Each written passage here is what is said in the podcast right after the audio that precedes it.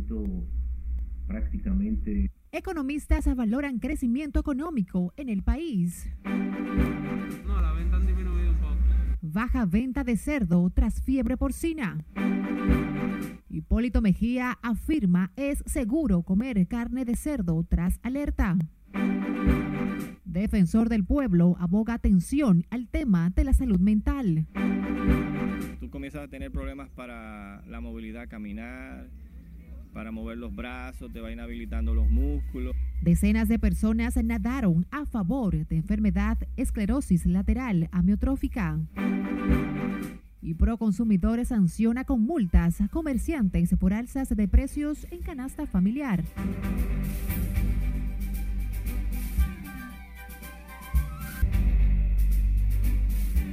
Buenas noches, un gusto saber que nos acompañan en la presente emisión fin de semana de Noticias RNN de este primer domingo del mes de agosto. Soy Graciela Acevedo, gracias por la sintonía.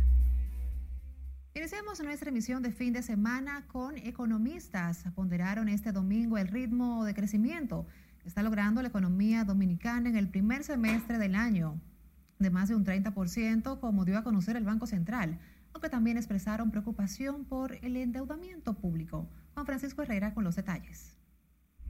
Y que ya lleva un crecimiento prácticamente en los primeros seis meses por encima del 13%. Luego de la apertura gradual implementada por el gobierno en el país, la economía dominicana ha ido alcanzando la estabilidad, lo que ponderan economistas. El vicedecano de la Facultad de Ciencias Económicas de la UAS, Antonio Siriaco, dijo que la economía se está recuperando satisfactoriamente, como informó el gobernador del Banco Central Héctor Valdés Albizu.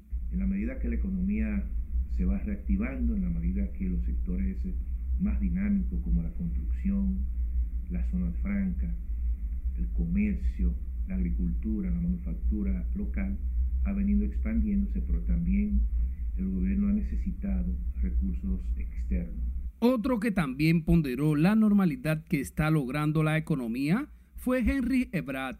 Que la economía dominicana estaba confirmando su franca recuperación. Si bien comparamos el crecimiento del mes de eh, enero a junio, el primer semestre, si lo comparamos con el primer semestre del 2020, por supuesto, está mostrando un crecimiento muy fuerte de un 13.3%. Pero ambos economistas advierten sobre el endeudamiento público.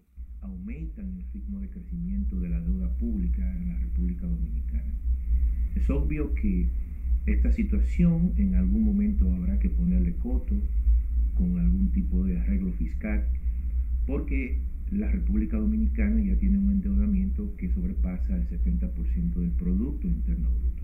Eh, hay expectativa de que, al igual de lo que ha sucedido eh, a partir del mes de marzo, el nivel de la deuda como porcentaje del PIB va a seguir bajando y quizás logre cerrar este año la deuda del sector público consolidado por debajo del 70% del PIB. Tanto el economista Henry Ebrat como Antonio Siriaco esperan que no haya necesidad de volver a restringir los horarios de los comercios por la pandemia para que no se detenga el ritmo de la economía. Juan Francisco Herrera, RNN. A propósito de economía, el vocero del bloque de diputados del Partido de la Liberación Dominicana, Gustavo Sánchez, criticó que el gobierno siga incurriendo en endeudamiento para luego aplicar una reforma fiscal que según él recaerá en la clase trabajadora. El diputado peledeísta pidió al gobierno tener más control con el endeudamiento público.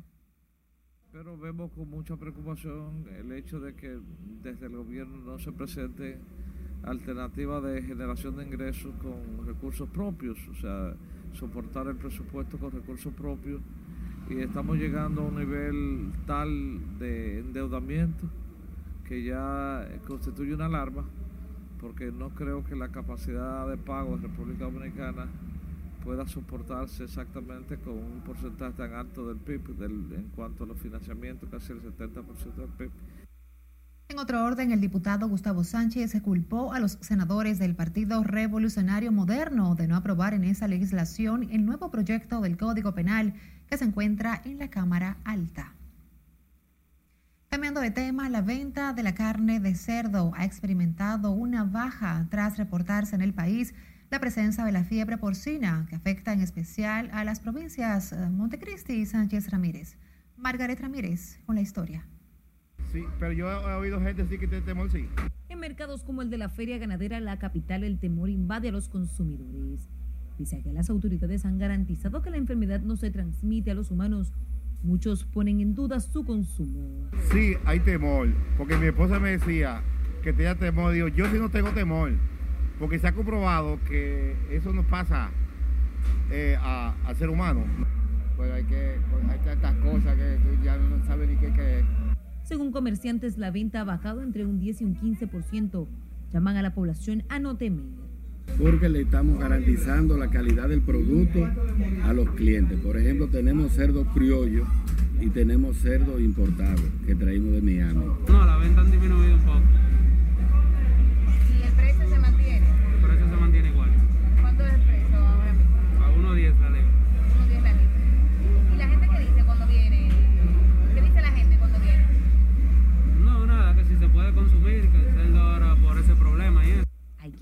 Buscado alternativas para evitar el consumo de la carne de cerdo.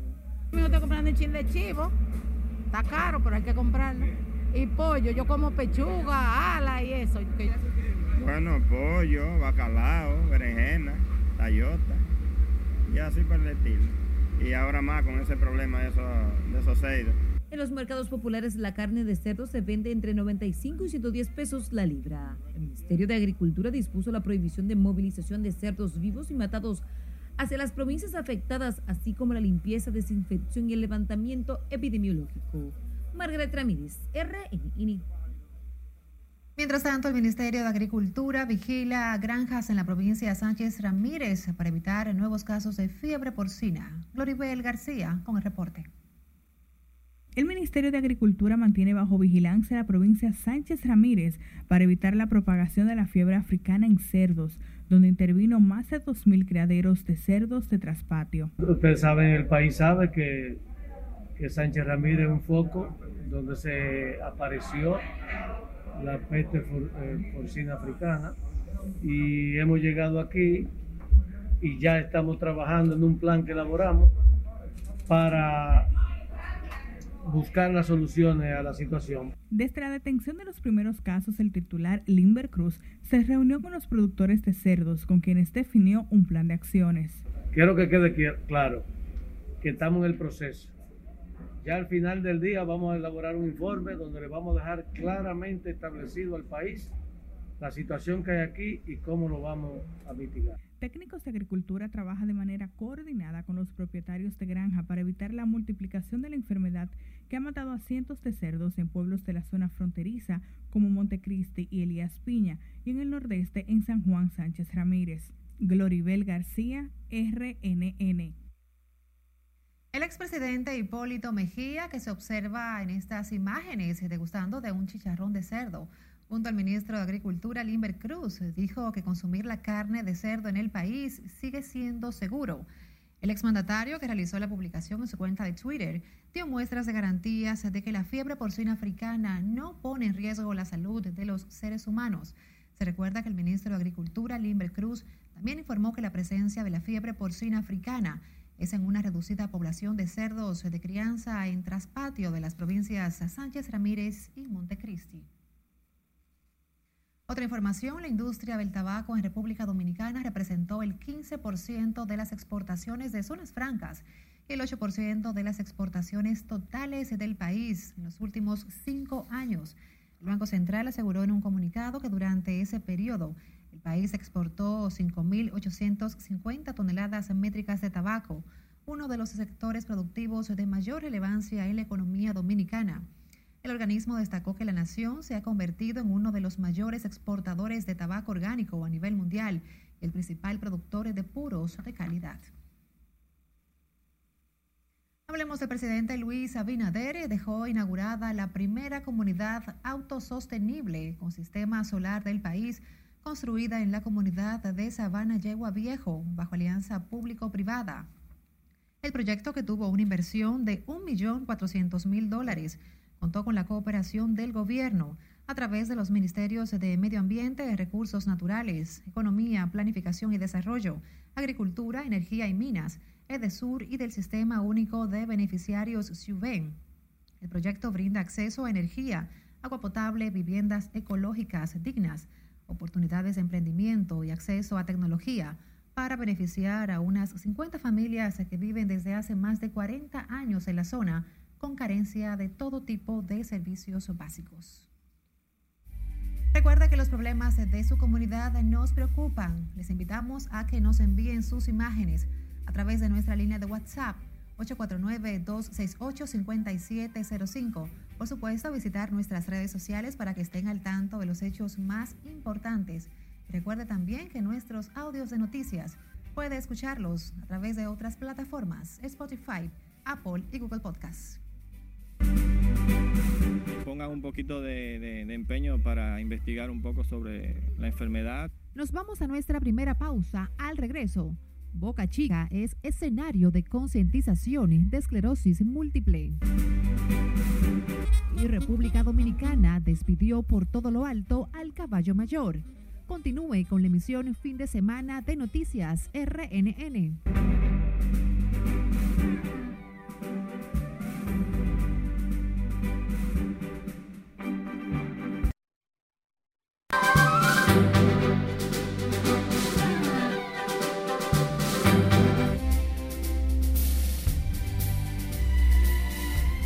Abrimos panorama internacional en Estados Unidos. Impuso sanciones a la Policía Nacional Revolucionaria de Cuba y a dos de sus líderes, mientras el presidente estadounidense Joe Biden se prepara para anunciar medidas destinadas a mejorar la conexión de Internet en la isla.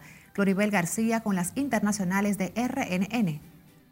El gobierno del presidente Joe Biden anunció nuevas sanciones contra la Policía Nacional Revolucionaria de Cuba y sus dos principales directivos parte de las medidas de Estados Unidos para incrementar la presión sobre el gobierno socialista tras las protestas de este mes en la isla. Revirtiendo su posición previa, el Departamento de Justicia de Estados Unidos anunció el viernes que el Departamento del Tesoro deberá entregar las declaraciones fiscales del expresidente Donald Trump a la Comisión de Recursos y Arbitrios de la Cámara de Representantes, lo que pudiera poner fin a una larga batalla legal por los documentos. El mar de la China Meridional ha sido el centro de la actividad naval esta semana, con un grupo de ataque de unos portaaviones del Reino Unido, un grupo de acción de superficie de Estados Unidos y fuerzas del Ejército Popular de Liberación de China, todos ellos ejecutando ejercicios en la disputa zona marítima. Medios de comunicación estatales y diplomáticos de China acusaron al Reino Unido de provocar problemas en las aguas en disputa a instancias de Estados Unidos. El llamativo color rosado que ha tomado una laguna cercana a la ciudad de Trelew, en Argentina, ha puesto en guardia a los ambientalistas que temen que se deba a contaminantes vertidos por empresas pesqueras. Ese espejo de agua situado a 30 kilómetros ha tenido ese color rosado otras veces, aunque el de ahora es llamativo, es un rosa intenso y especialistas dicen que podría ser a causa del sulfito de sodio, un conservante antibacteriano utilizado para preservar los langostinos en las internacionales de RNN, Gloribel García. Hablemos ahora de la carne y la venta de carne de cerdo, que ha experimentado una baja tras reportarse en el país la presencia de la fiebre porcina, que afecta en especial a las provincias de Montecristi y Sánchez Ramírez. Margaret Ramírez tiene el reporte. Sí, pero yo he oído gente decir que tiene temor, sí. En mercados como el de la Feria Ganadera, la capital, el temor invade a los consumidores. Pese a que las autoridades han garantizado que la enfermedad no se transmite a los humanos, muchos ponen en duda su consumo. Sí, hay temor, porque mi esposa me decía que tenía temor, digo, yo sí no tengo temor, porque se ha comprobado que eso no pasa eh, al ser humano. Pues hay, que, pues hay tantas cosas que tú ya no sabes ni qué es. Según comerciantes, la venta ha bajado entre un 10 y un 15%. Llaman a la población a no temer porque le estamos garantizando la calidad del producto a los clientes. Por ejemplo, tenemos cerdo criollo y tenemos cerdo importado que traímos de Miami. No, la venta han disminuido un poco. ¿Y el precio se mantiene? El precio se mantiene igual. ¿Cuánto es el precio ahora mismo? A 1.10 la libra. 1.10 la libra. ¿Y la gente qué dice cuando viene? ¿Qué dice la gente cuando viene? No, nada, que si se puede consumir, que el cerdo ahora por ese problema y eso. Hay quienes ya han buscado alternativas para evitar el consumo de la carne de cerdo. Yo estoy comprando un chin de chivo. Está caro, pero hay que comprarlo. Y pollo, yo como pechuga, ala y eso. Bueno, pollo, bacalao, berenjena, tallota, y así por el estilo. Y ahora más con ese problema de esos, de esos cerdos. En los mercados populares la carne de cerdo se vende entre 95 y 110 pesos la libra. El Ministerio de Agricultura dispuso la prohibición de movilización de cerdos vivos y matados hacia las provincias afectadas, así como la limpieza, desinfección y el levantamiento epidemiológico. Margaret Ramírez, RNI. A propósito del tema, por instrucciones del presidente Luis Abinader, se creó una comisión oficial para el control y erradicación de brotes de la peste porcina africana, cabezada por el ministro de Agricultura, Limber Cruz, quien inició la intervención de más de 2.000 criaderos de cerdos a fin de eliminar la enfermedad que afecta a la población porcina. La intervención de cerdos inició en Cotuí y otras comunidades de Sánchez Ramírez, donde se aplica el protocolo para eliminar los posibles focos de propagación. y hemos llegado aquí y ya estamos trabajando en un plan que elaboramos para buscar las soluciones a la situación. Pero quiero que quede claro que estamos en el proceso. La Comisión para la Erradicación de la Peste Porcina Africana está integrada por técnicos de la Dirección de Sanidad Animal y General de Ganadería del Ministerio de Agricultura, militares y técnicos del Banco Agrícola. Para contrarrestar la enfermedad en la población porcina, se estima que se han sacrificado unos 17 mil ejemplares, peste que no es transmitible a los humanos. Cambiando de información, el director del Hospital Docente, doctor Ramón de Lara, José Richardson López, descartó que se trate de la viruela del mono, enfermedad del ciudadano chino de 38 años, que se encuentra ingresado en ese centro de salud, aunque se esperan los resultados de los Estados Unidos para descartarlo definitivamente. Juan Francisco Herrera con la historia. Es una enfermedad infecciosa transmitida por roedores, ardillas y simios que produce erupción en la piel, fiebre, malestar general, dolor de cabeza. Richardson López informó que el ingreso del chino al hospital se produjo este jueves para cumplir un ciclo de observación, aislamiento y envío de muestra, presentando hasta el momento erupción en la piel ocasionada por picaduras de insectos. sobre un viajero chino que fue identificado como contacto de una persona con infección por viruela del simio en un vuelo internacional procedente de la ciudad de Lagos, Nigeria, en África. En un segundo vuelo, el viajero se dirigió hacia República Dominic- Dominicana el 9 de julio, fecha en la que se reporta el contacto.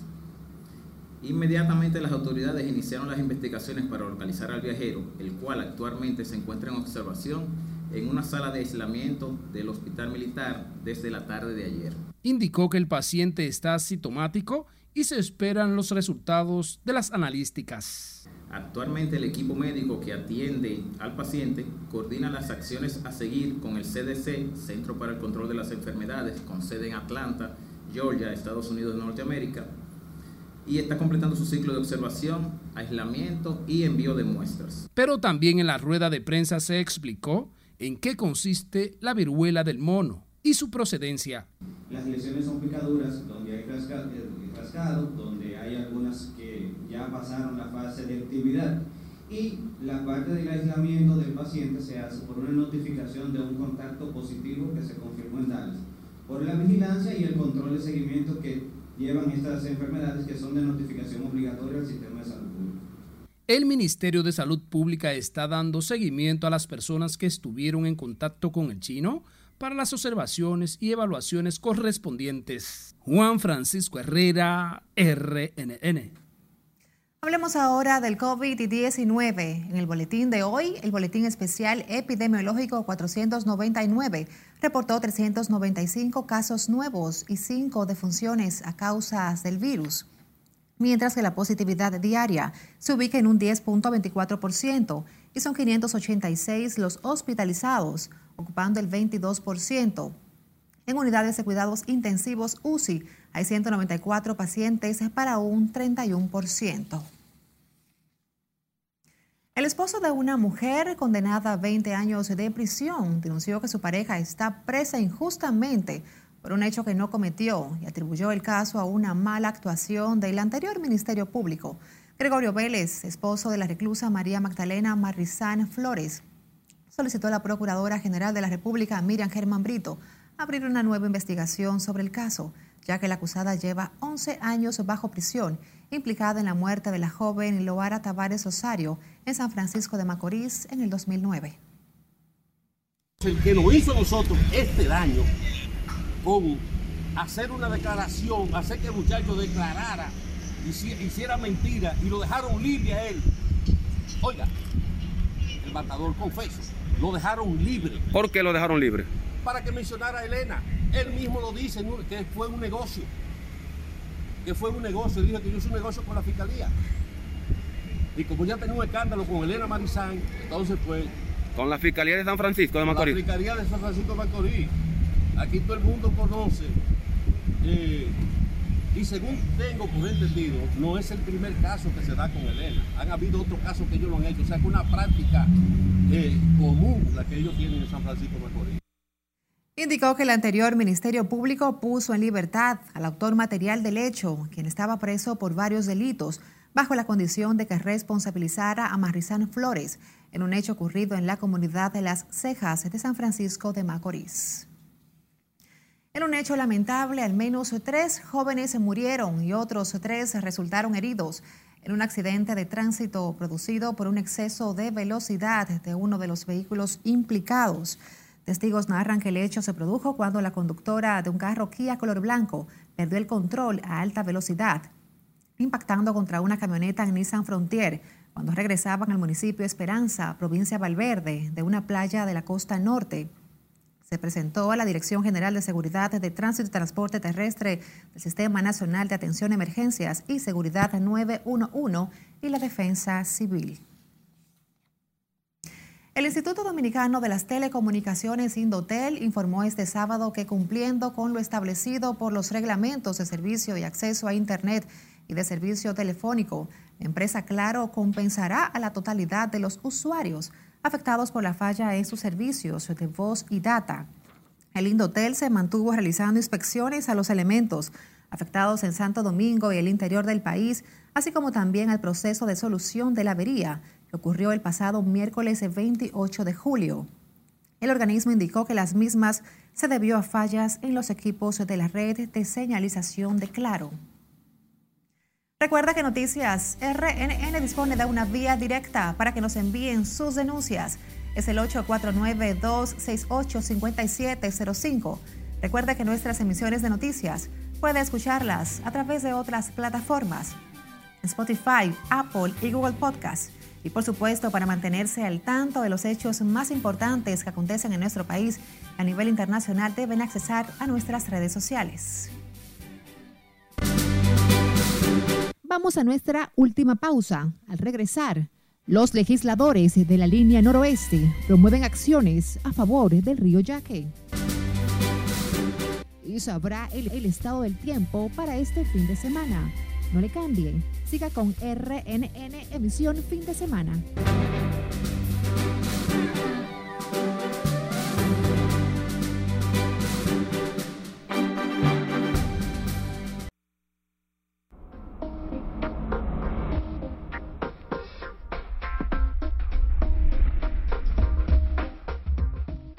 Gracias por seguir con nosotros. Las lluvias en la madrugada de este domingo fueron escasas debido a las partículas del polvo de Sahara en suspensión que afecta el ambiente de República Dominicana.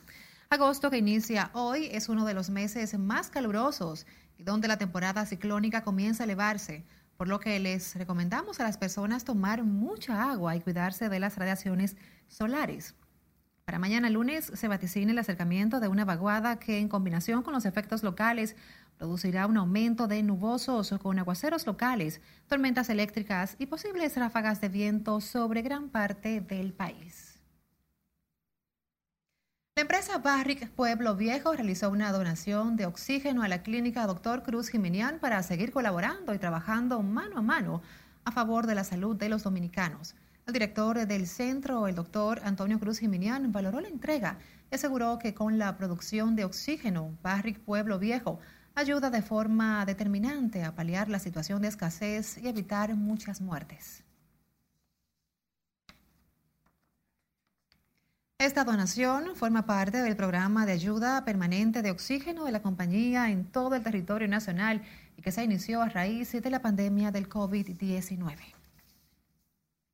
Una buena noticia, el pesista Zacarías Bonat Michel logró la medalla de plata en los Juegos Olímpicos de Tokio en la categoría 81 kilogramos, mientras que la cuarteta mixta de 400 metros planos dominicana consiguió también la medalla de plata, siendo la primera vez que la rama femenina logra presea olímpica. Seguimos con otra buena nueva y es que el músico dominicano Camilo Rijo Fulcar, que superó un cáncer de hígado, creó una escuela de música en la zona colonial para limpia botas y otras personas de escasos recursos económicos y que puedan aprender a cantar y tocar un instrumento de manera gratuita. Juan Francisco Herrera con los detalles. El Parque Colón de la ciudad colonial se ha convertido los domingos en el escenario idóneo para que los niños pobres aprendan a tocar el instrumento de su preferencia. Esta iniciativa le surgió al artista Camilo Rijo Fulcar, que la música le ayudó a superar el cáncer.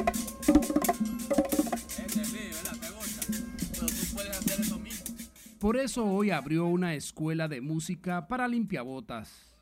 Aquí hacemos todo todo lo que hay que hacer para que el estudiante se motive y aprenda, para que lo haga cómodamente, en un ambiente diferente, porque estamos en un parque libre, es algo que rompe paradigmas, es algo poco convencional, es algo que yo digo que no hay nada nuevo bajo el sol, pero esto yo no lo he visto en ningún sitio. Aquí se aprende a tocar tambora, guitarra, trompeta, piano y hasta violín sin tener que pagar ha ido creciendo el proyecto. Empezó guitarra, pero ya tenemos flauta, saxofón, percusión. Y la idea es tratar de hacer asequible lo más posible la educación musical. Que todo el que quiera aquí puede venir los domingos y tomar clases. Es totalmente gratuito. Pero no solo los niños de escasos recursos económicos pueden lograr su sueño de ser músico, sino también cualquier persona. Bueno, que debería venir para acá de verdad y pues encontrar su tribu, encontrar su punto donde el instrumento, puede ir probando, como unas personas comienzan probando diferentes instrumentos, a ver cuál es el instrumento que va más con, con cada tipo de persona. La Escuela de Música de Camilo Rijo Fulcar, que se sustenta de donaciones, se practica todos los domingos, aquí en el Parque Colón. Juan Francisco Herrera, RNN. Con esta iniciativa tan interesante que se apertura en la zona colonial, nosotros nos despedimos de esta emisión fin de semana de Noticias RNN. Agradecemos el que nos regalen su tiempo. Graciela Acevedo se despide. Feliz noche.